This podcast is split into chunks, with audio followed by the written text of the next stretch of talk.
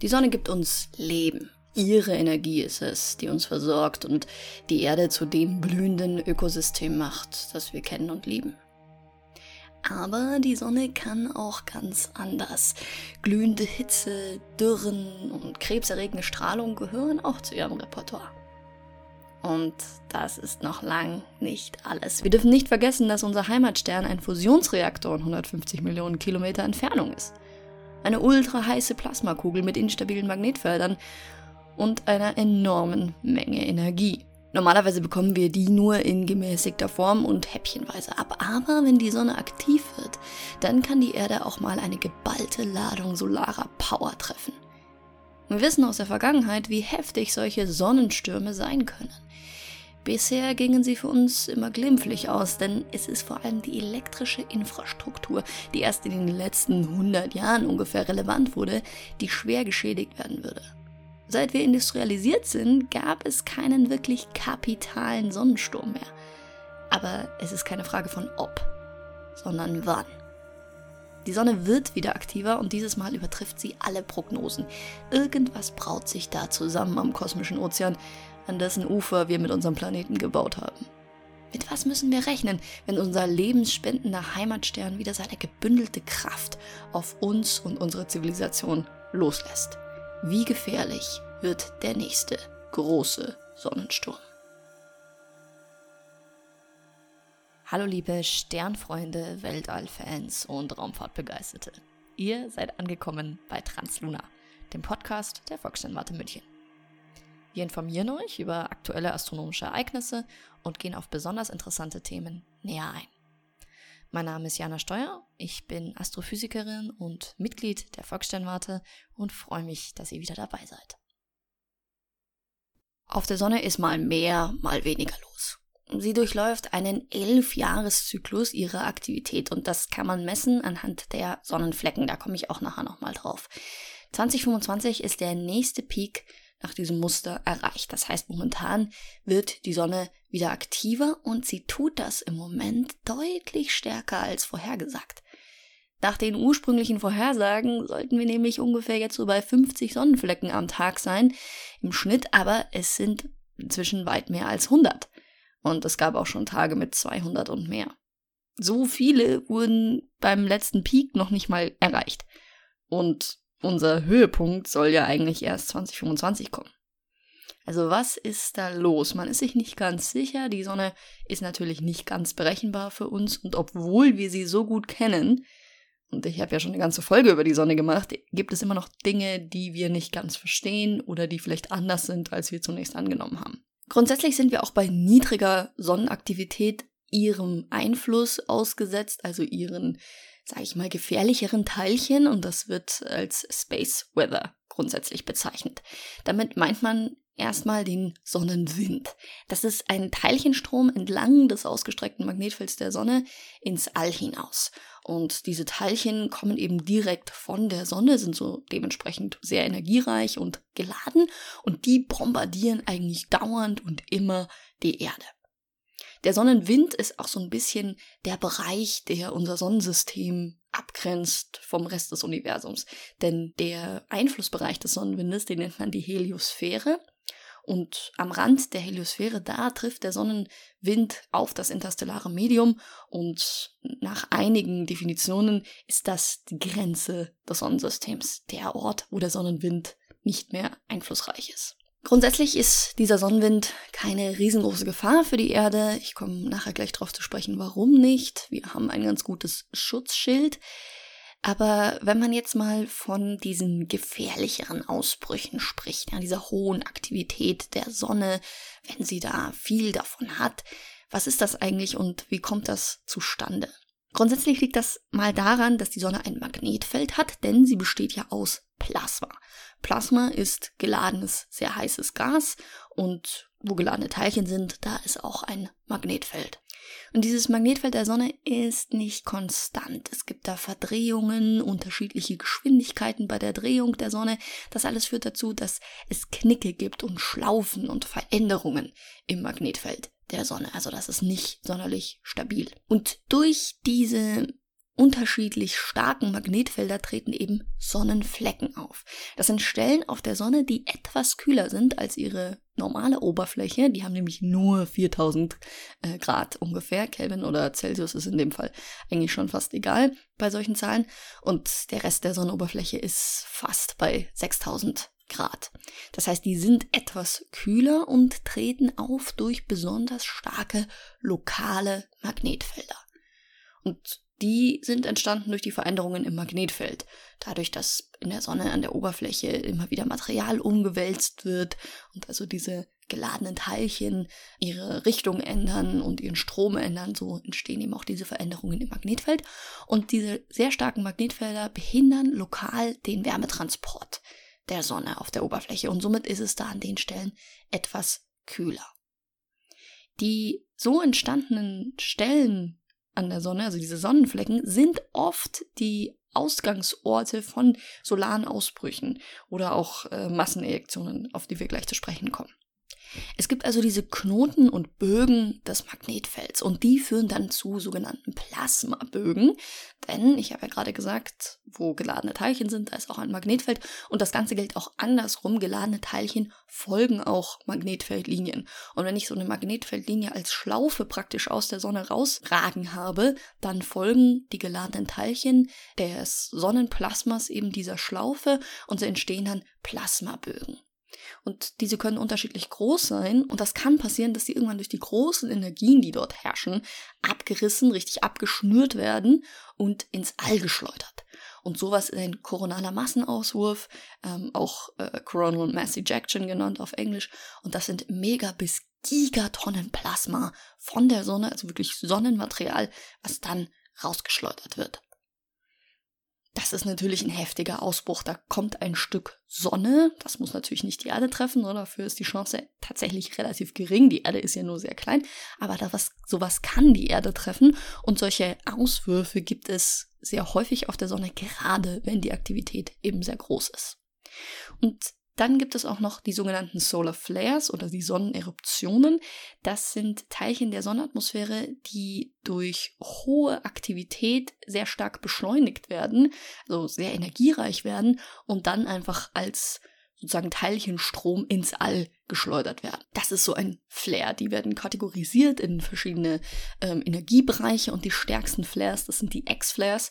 Also die werden mit X bezeichnet und so ein X-Flare ist dann super, super hell, sehr energiereich. Sieht man dann richtig wie so eine kleine Explosion auf der Sonnenoberfläche. Wir beobachten die Sonne ja mit sehr vielen unterschiedlichen Satelliten und solche Solar Flares, also solche Sonneneruptionen, die können zu einem solaren Protonensturm führen. Denn wenn ich so einen extrem energiereichen Teilchenstrahl habe, der sozusagen von der Sonne wegkommt, dann löst das sozusagen eine Flutwelle aus.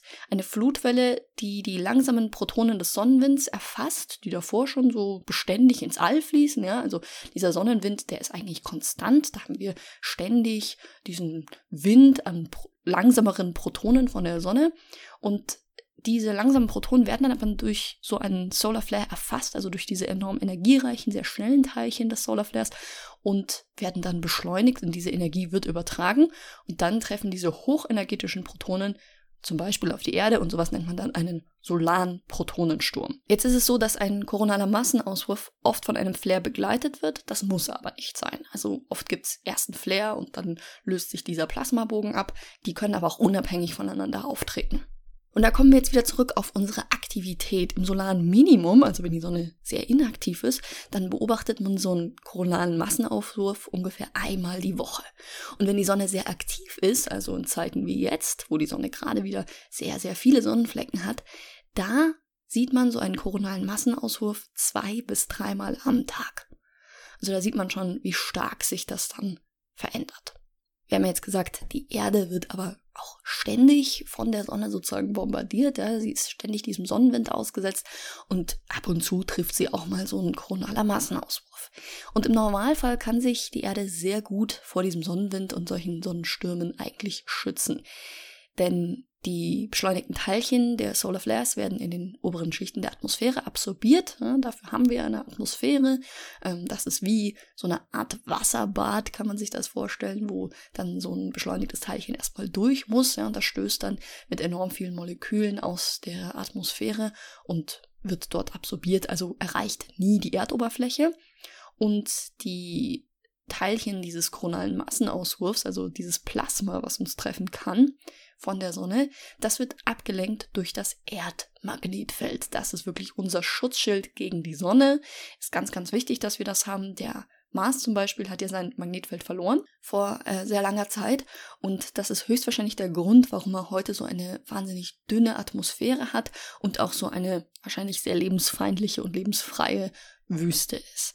Denn ohne das Magnetfeld kann der Planet sich nicht mehr schützen vor dem Einfluss der Sonne, vor diesen enorm schnellen, hochenergetischen Teilchen und die tragen dann so richtig mit der Zeit die Atmosphäre ab, also zerstören die Moleküle in der Atmosphäre.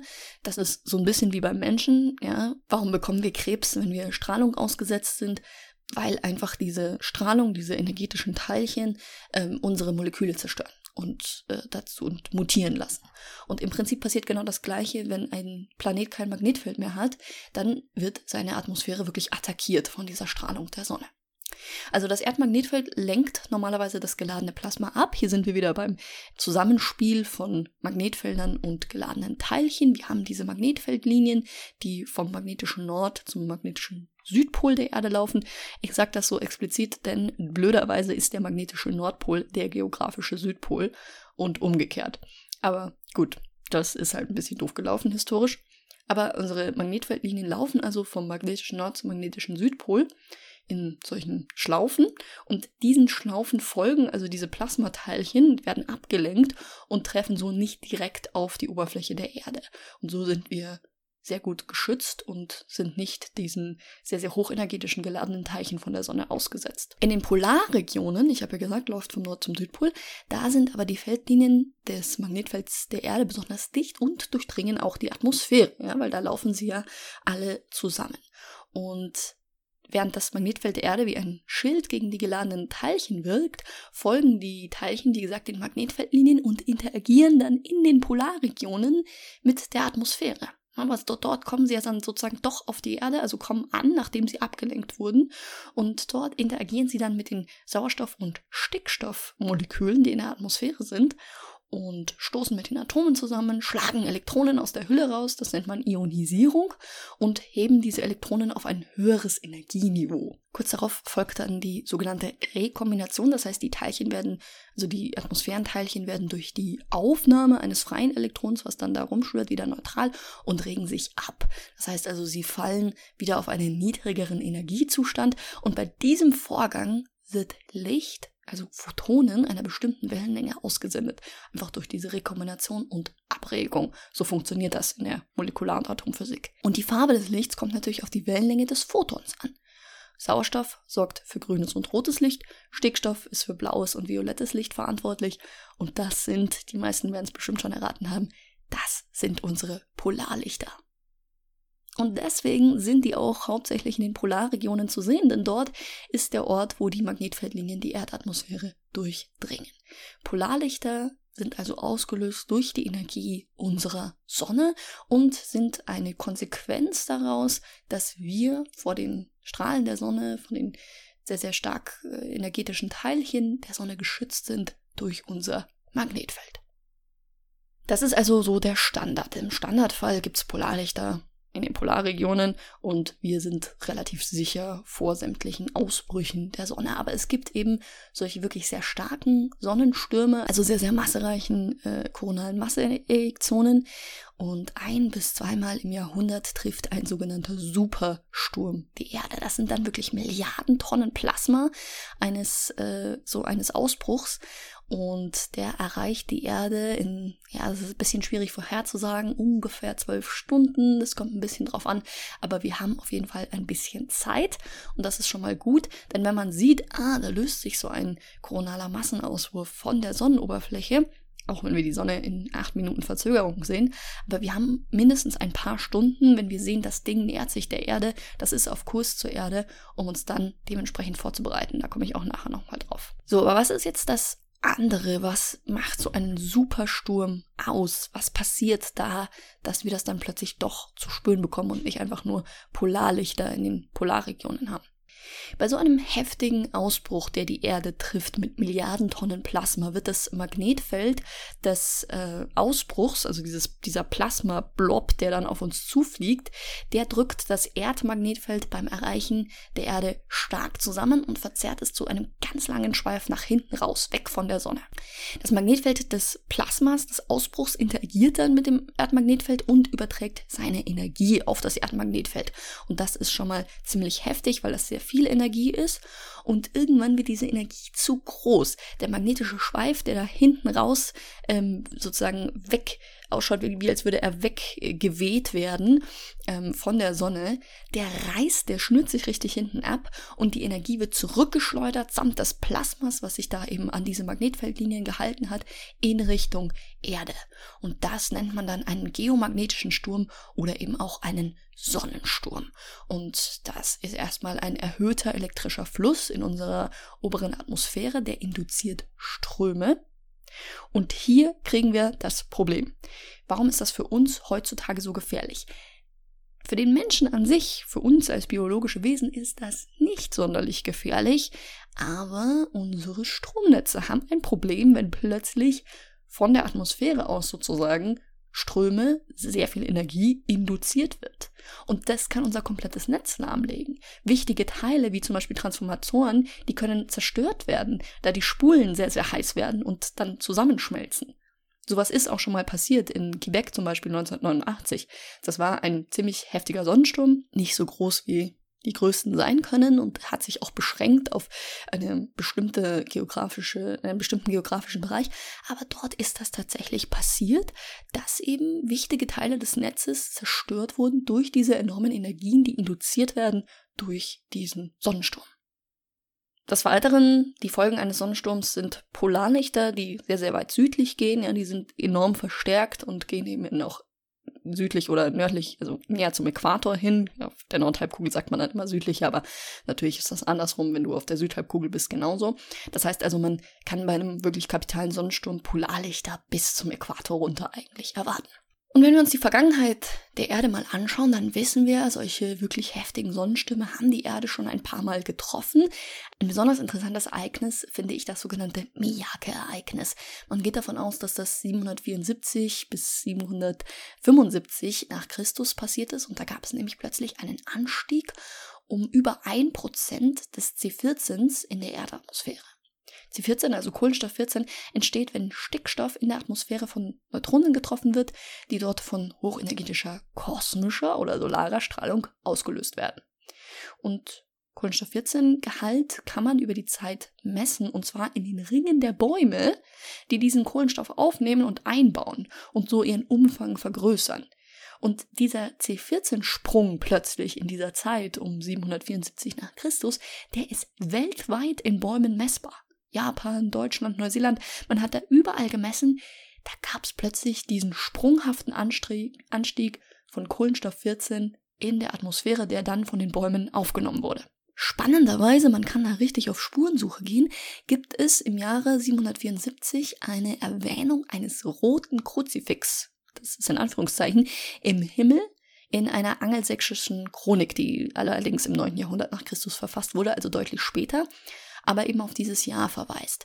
Und das könnte natürlich sein, dass das sehr, sehr weit südliche Polarlichter waren. Also rote Polarlichter über England. Ein roter Kruzifix am Himmel. Das könnte schon das gewesen sein. Und möglicherweise ist dieser Anstieg von C14 und diese sehr südlichen Polarlichter durch einen Sonnensturm zu erklären. Damals wenig Auswirkungen, vielleicht irgendwie ein bisschen religiös, spirituell. Ne? Die Leute wussten nicht ganz genau, vor allem nicht in England, was Polarlichter sind. Heute wäre das eine Katastrophe. Und das liegt einfach daran, dass es damals keine Infrastruktur war, die in irgendeiner Weise auf Elektrizität zurückzuführen war. Ein sehr viel besser belegtes Sonnensturmereignis, das ist das Carrington Event, Carrington-Ereignis von 1859. Das ist der größte geomagnetische Sturm, der jemals auf der Erde beobachtet wurde, also von dem wir nicht nur, sag ich mal, spekulieren können, sondern wo wir wissen, das war einer.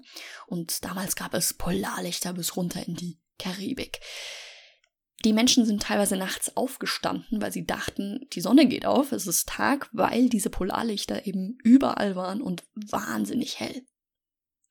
Und die einzig wirkliche Technologie damals, die weit verbreitet war und mit Strom funktioniert hat, waren die Telegraphen. Und die fielen tatsächlich flächendeckend aus und verpassten den Leuten auch Stromschläge.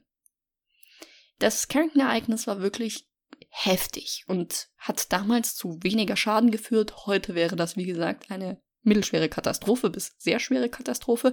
Und ein solcher Sturm mit ähnlicher Stärke hat die Erde 2012 knapp verpasst. Und zwar um nur acht Tage. Also die Erde ist sozusagen auf ihrer Bahn gerade so vorbeigeflitzt, sag ich mal, als dieser diese Plasma, dieser Plasma-Blob eines ähnlichen Ausbruchs der Sonne die Erde dann verpasst hat und an ihr vorbeigerauscht ist. Heute würden die Reparaturen, wenn wir unvorbereitet von so einer Sonnensturm einer solchen Stärke getroffen werden, Jahre dauern und sehr, sehr teuer werden. Und das ist auch die Frage, wie schnell man Ersatzteile bekommt so ein geschmolzener Transformator, den ersetzt man nicht so einfach, wenn man nicht das passende Teil da hat. Und zum Beispiel gibt es Regionen auf der Erde, die keinen Notvorrat an Transformatoren haben, denn diese Dinger gehen normalerweise nicht so schnell kaputt. Und man darf sich dann nur ausmalen, was passiert, wenn, sagen wir mal, die Lieferzeit eines Transformators in einer Krisensituation, wo auf der ganzen Erde Sachen kaputt sind, drei Wochen dauert. Und dann gewisse Städte drei Wochen lang ohne Strom sind. Das ist eine ziemlich gruselige Vorstellung, wenn man sich überlegt, dass die Leute eigentlich schon nach drei Tagen anfangen zu looten und die Zivilisation total zusammenbricht bei irgendwelchen, ähm, sag ich mal, Hurricanes oder anderen Naturkatastrophen. Wir sind sehr, sehr abhängig von unserem elektrischen Netz und wenn das weltweit in die Knie geht, dann haben wir ein Problem. Und ich möchte nochmal auf die Jahreszahl hinweisen, 1859, Carrington-Ereignis und wir haben vorhin gesagt, so ein Supersturm trifft die Erde im Schnitt ein bis zweimal im Jahrhundert. 1859 und wir haben jetzt das Jahr 2023 und seit dem Carrington-Ereignis hat uns so etwas nicht mehr getroffen. Das heißt, der nächste Supersturm ist eigentlich überfällig. Also, was passiert, wenn uns so ein Sonnensturm heute trifft? Ich habe ja gerade gesagt, gerade unsere Technik ist das Problem, das ist der wunde Punkt. Satelliten würden durch einen Sonnensturm sehr schwer getroffen werden und auch größtenteils ausfallen, wenn man die nicht irgendwie schützen kann. Man hat auch eine große Gefahr natürlich für Astronautinnen auf der ISS, die sich im Erdumlauf, äh, auf der Erdumlaufbahn befinden, die also nicht geschützt sind durch das Magnetfeld, das das Ganze noch ablenken kann und den Großteil dieser Energie aufnehmen kann. Also die sind einfach dieser Strahlung sehr stark ausgesetzt. Und Zusammen mit den Stromausfällen würde ein Event ähnlich wie das Carrington-Event bedeuten, dass praktisch alle Kommunikation, Navigation, Computer und auch Wasserversorgung zum Beispiel zusammenbrechen könnte. Also wir sind sehr stark angewiesen auf unsere Netze. Und wenn die zusammenbrechen, ja, dann kann man sich selber vorstellen, was dann passiert. Also, müssen wir jetzt komplett Panik schieben? Die Sonne wird gerade wieder aktiver. Ist das das Ende der Zivilisation, wenn uns so ein Sonnensturm, der eher eigentlich überfällig ist, so ein Supersturm trifft? Schauen wir uns mal die Fakten an. Wir haben so eine 50-50 Chance in den nächsten 50 Jahren für so einen großen Supersturm, wenn man sich solche Statistiken mal anschaut. Das ist also ziemlich hoch. Wie vorhin aber schon gesagt, sind solche Stürme allerdings einige Stunden bis teilweise Tage vorhersagbar.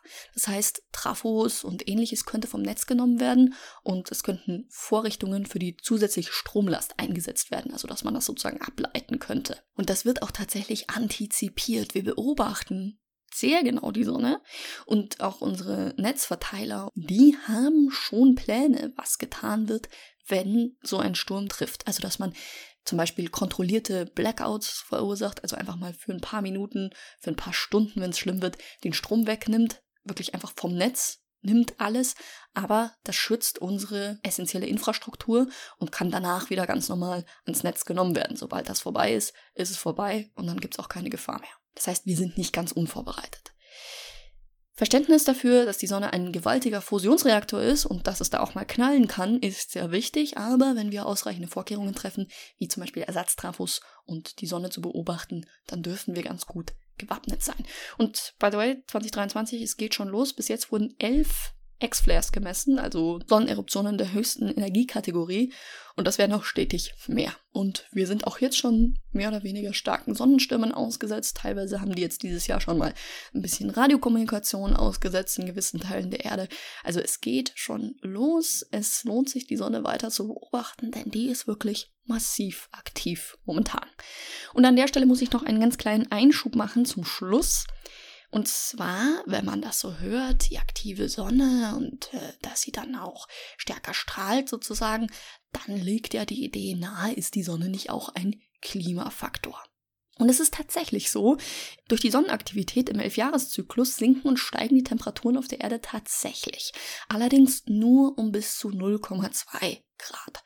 Wer sich ein bisschen mit dem Klimawandel auskennt, der weiß, wir sind jetzt bei 1,2 Grad Erderwärmung seit der vorindustriellen Zeit angekommen, also das ist deutlich mehr. Etwas mehr Einfluss hat die langfristige Änderung der Strahlung der Sonne über mehrere Zyklen hinweg.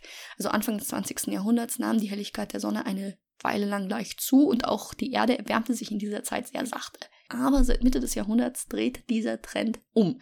Die Sonnenaktivität geht zurück, also ihre Peaks in diesen Elfjahreszyklen, die werden immer geringer und gleichzeitig ist ja seit Mitte des Jahrhunderts spätestens die globale Temperatur massivst angestiegen. Jetzt kann man ja sagen, ja, aber unsere Sonne altert ja und wird über die Jahrhunderte auch immer heller.